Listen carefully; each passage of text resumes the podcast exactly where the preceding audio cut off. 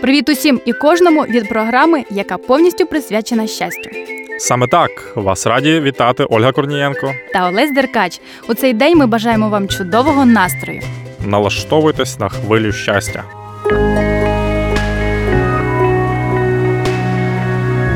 Надія подих вічності.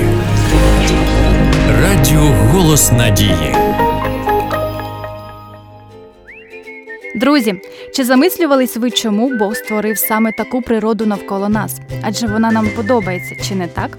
Або ще цікавіше питання: як він цю природу створював? У книзі Біблії написано, що все, крім людини, було створено словом. Але мені до прикладу цікаво побачити, як це відбувається насправді.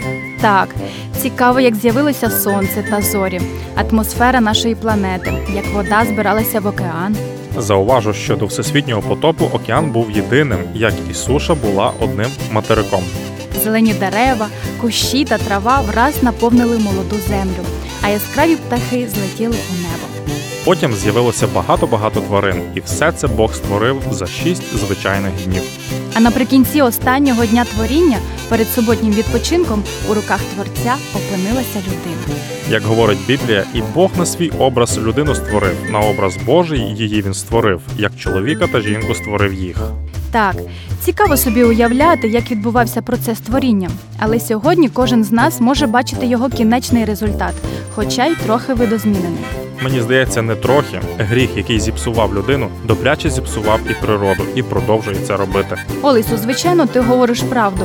Наша планета сильно забруднена, але не дивлячись на це, ще є куточки, де збереглася неймовірна краса дикої природи. Бог заповів людині: плодіться і розмножуйтесь, і наповнюйте землю, оволодійте нею, і пануйте над морськими рибами, і над птацтвом небесним, і над кожним плазуючим живим на землі.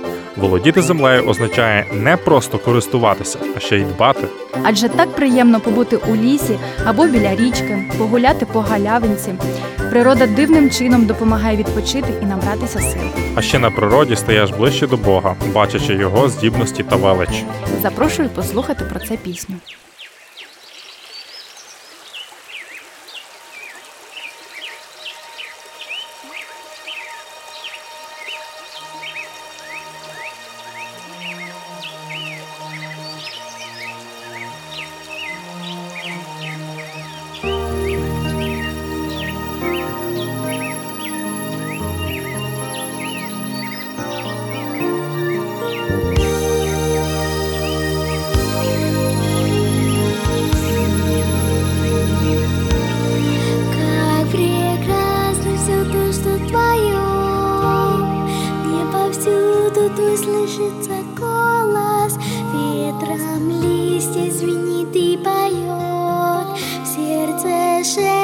как зреющий голос Эти горы, покрытые мхом Эти волны, покрытые пеной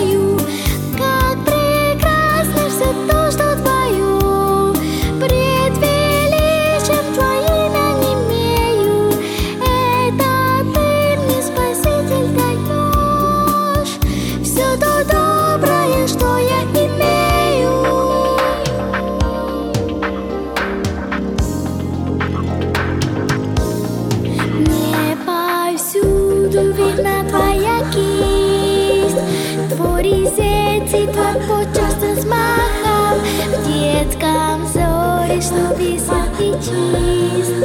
И в цветущих на поле ромашках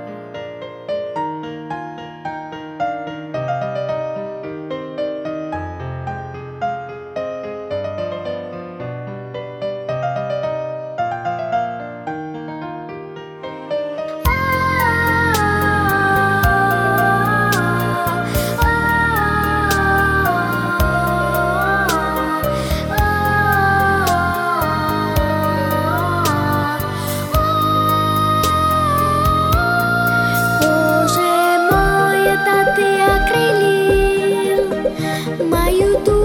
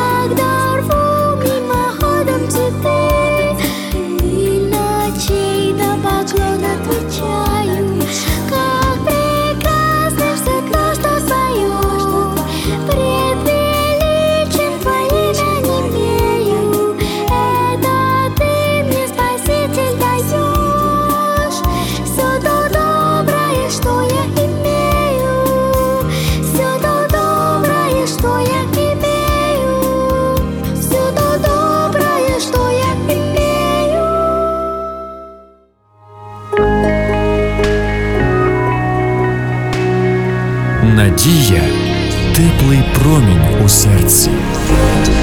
Радіо Голос Надії.